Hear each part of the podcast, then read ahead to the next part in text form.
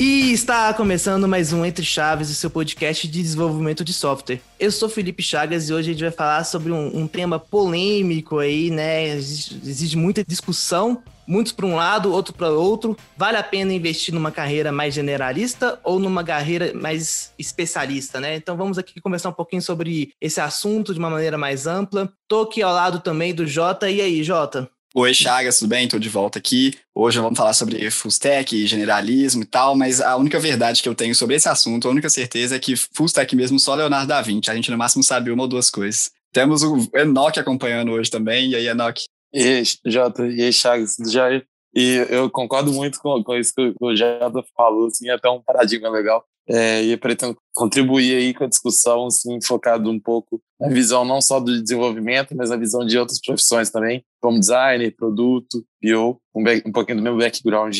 A gente está junto aqui também com Vinição. E aí, pessoal, tudo bem? Prazer em participar do Entre Chaves, né? Costumo mais participar lá do Liz. Acho que eu tenho alguns insights para contribuir com a discussão, embora realmente seja um tema polêmico, não acho que tenha uma resposta final para isso não, mas vamos conversar aí. E estamos também com a Fernandinha aqui. Né? Oi, gente. Dessa vez estou aqui do outro lado, né, do Entre Chaves, não como host, mas vim também trazer um pouquinho do meu ponto de vista, já que eu acredito que a minha vida inteira eu fui bem generalista, então acho que vamos colocar um pouquinho de polêmica aí nesse tema que é tão discutido por aí. Muito bom. Então vamos começar. Antes da gente partir né, para discussões, levantar prós e contras, acho que seria legal a gente definir bem esses termos, né? generalista e especialista, apesar da, da própria palavra aí no português já ter um significado por trás dele, quando a gente fala no mundo do desenvolvimento, no mundo, é, não só desenvolvimento igual o Enoch trouxe, no mundo técnico, é, isso muda muito até a forma com que o profissional vai buscar estudar, se aprimorar,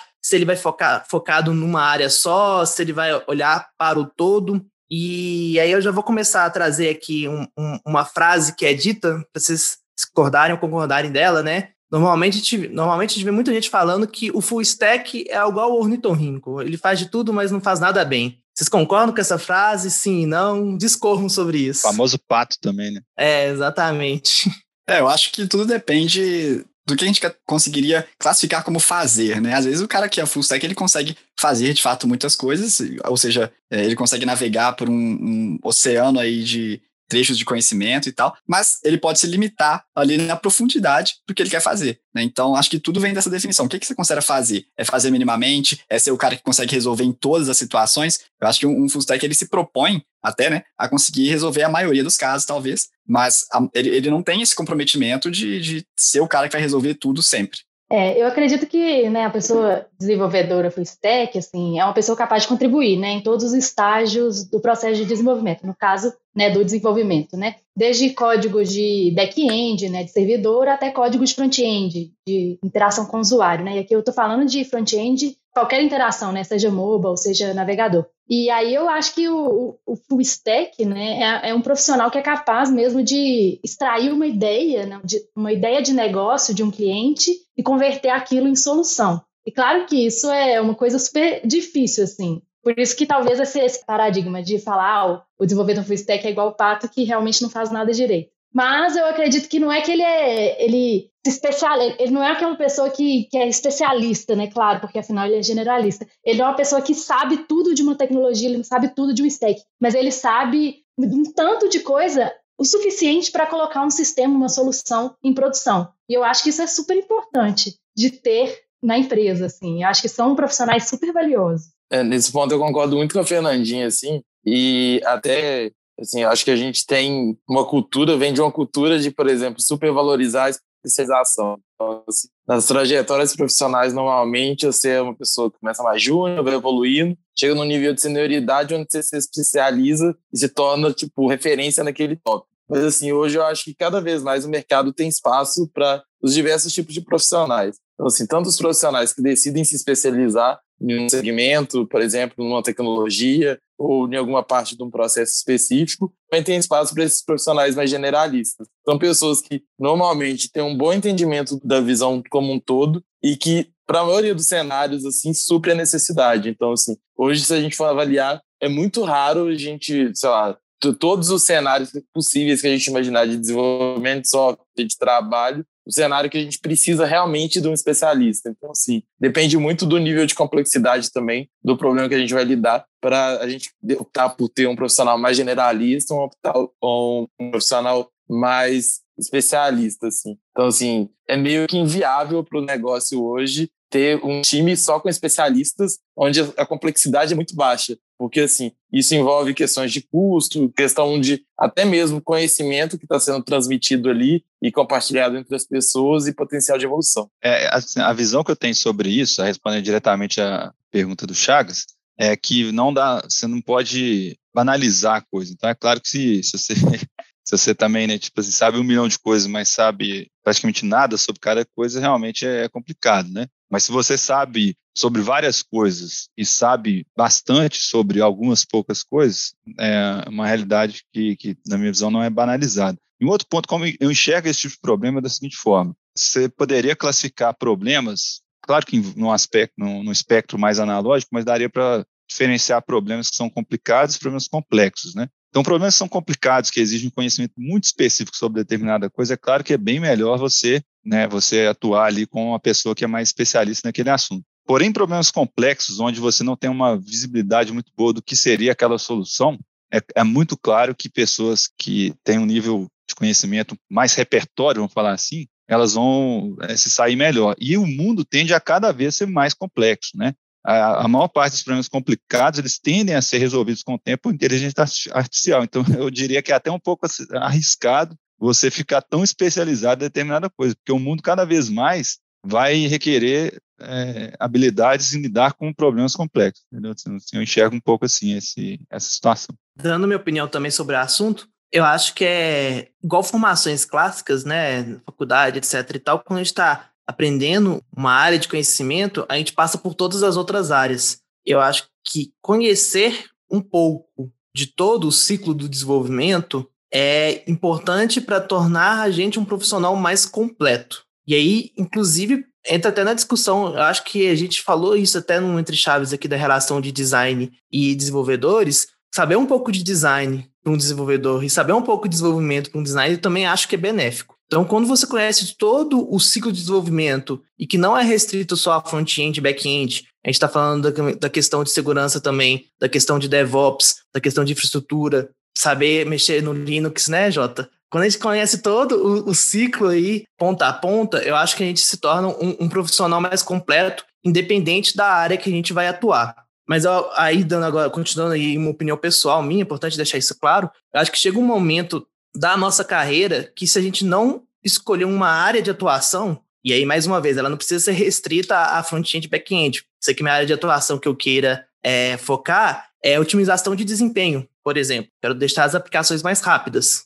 Eu acho que a gente começa a ficar estagnado, porque a gente tenta abraçar um mundo maior do que a gente consegue. É lógico que existem Leonardo da Vinci, acho que todo mundo conhece um profissional que é, tem um conhecimento muito aprofundado em muitas áreas, mas isso é são pontos fora da curva. Pensando assim, na gente, gente como a gente, é bom escolher uma área para se tornar uma referência nisso, até por uma questão de crescimento, de valorização do mercado, enfim, vários motivos. É, eu não esqueço de uma vez, uma conversa que eu tive uma vez, inclusive foi com um professor que já veio aqui no Entre Chaves, que era o Coutinho. Ele falou assim: ó, Jota, para ser um bom desenvolvedor, né, muitas vezes o que basta não é só você conseguir programar bem, você ter uma, um conhecimento legal ali de, de engenharia do software como um todo, né? Às vezes você pode trazer outros diferenciais que acabam agregando em outras áreas de conhecimento e muitas vezes não envolve apenas hard skills, né? Pode ser que envolva soft skills que não deixam de ser, ao meu ponto de vista, e eu não sei se vocês concordam, uma forma de generalismo. O cara ele pode, é, inclusive, estudar formas de conseguir, por exemplo, integrar um time, de conseguir expor ideias, de conseguir difundir ideias entre o time,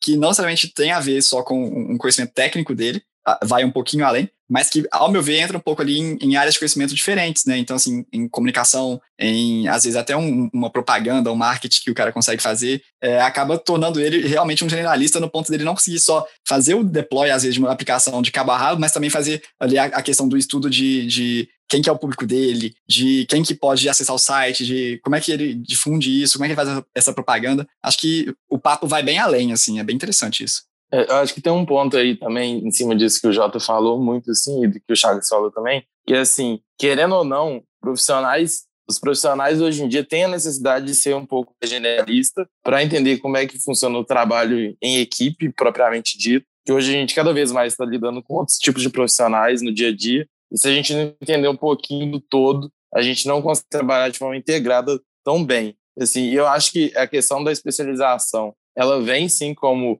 uma, uma oportunidade de mercado, assim, de crescimento profissional muitas vezes, mas não necessariamente ela é o único caminho, assim. Então, por exemplo, hoje existe uma discussão muito assim de, ah, por exemplo, sei lá, um profissional é, focado em fazer, por exemplo, pesquisa na área de design, por exemplo, tem um reconhecimento maior sobre um profissional que está focado em fazer, sei lá, parte de prototipação visual. Mas aí, assim, o trabalho como um todo, o resultado, o valor do trabalho só é gerado utilizando tipo, os dois profissionais, querendo ou não. Então, assim, são de certa forma complementares. Então, assim, é, a, a, uma das minhas maiores questões em relação à especialização, muitas vezes, é que a gente coloca a especialização como um segundo patamar de evolução profissional e, assim, muitas vezes não levando necessariamente em consideração o que os profissionais estão buscando. Então, assim, tem profissionais que querem seguir uma carreira mais generalista. E aí, muitas vezes, a gente, por cultura mercadológica mesmo, a pessoa acaba deixando de fazer coisas que ela gosta de fazer no dia a dia para focar em fazer alguma coisa que talvez é só parte do processo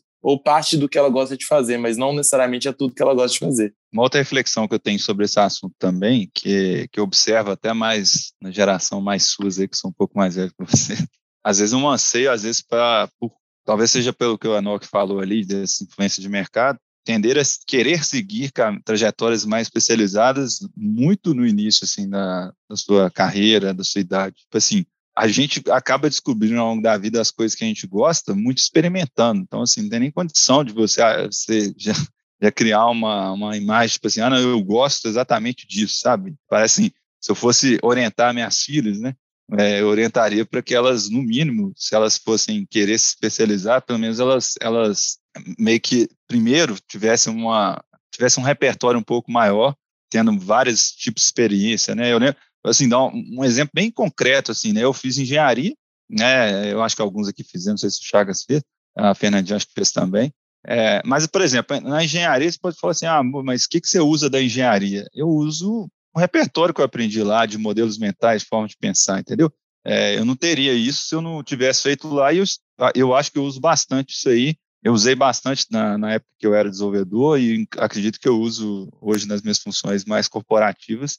São extremamente úteis para mim. Então, acho que, que essa, essa especialização prematura, isso aí eu acho que eu diria que é, que é bem prejudicial na minha visão. É, o pessoal diz para ser promíscuo com tecnologia, né, no início da carreira, eu acho que é bem alinhado com isso aí. É, esse exemplo que o Vinicius deu é bom, que, por exemplo, eletromagnetismo me ensinou o quê? Ensinou a sofrer sem chorar, que é um skill importante que a gente precisa ter aí no mercado. Como assim você não calcula o campo magnético criado por um toroide em movimento todo dia, Chaga? Por incrível que pareça, não. oh, mas eu, eu, concordo totalmente né, com o que o Vinição falou e com o que o Enoch falou também. Eu acredito que as pessoas hoje elas estão querendo muito se especializar no início, e eu acredito que no início é o momento que você tem que experimentar um tanto de coisa, porque na verdade, assim, você nem sabe muito bem o que, que você realmente gosta, o que, que realmente vai ser tendência, sabe?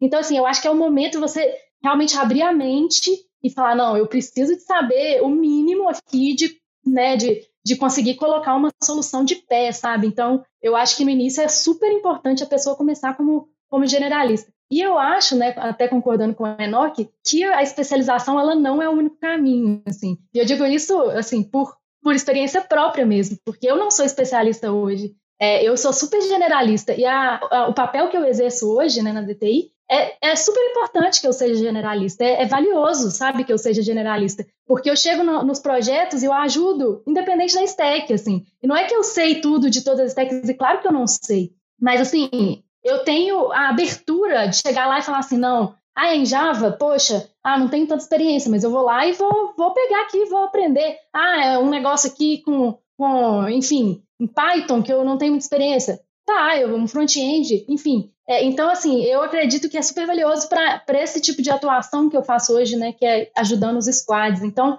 é, eu acredito também que a DTI, né, como empresa, pensando agora, né, na minha trajetória, é, lá no início, por ser uma empresa pequena que estava começando, muitos profissionais se tornaram né, generalistas, porque eram os, eram os profissionais que precisavam para colocar aquilo ali funcionando, sabe? Era, era o que precisava para aquilo andar. Então, assim, a gente tinha muita responsabilidade sobre um projeto. Então, era, era né, a gente entrava lá para colocar aquele sistema em produção. Então, você tinha que fazer front, tinha que fazer back, tinha que pensar em segurança, você tinha que estudar um DevOps, tinha que estudar né, como fazer a infra daquilo. Hoje, como a DT já é consolidada, é, super, é muito mais fácil investir em profissionais especialistas, né? Porque agora sim, ah, eu consigo trazer pessoas mais especializadas. E eu, e eu acredito que essas pessoas especializadas, elas não deviam estar no micro, sabe? Eu não acredito, como até o Enoch já falou sobre complexidade de sistemas, eu não acredito que essas pessoas têm que estar em todos os micros, ou seja, que todo squad tem que ter um especialista. Eu não acredito nisso. Eu acredito que a rede tem que ter especialistas. E os squads,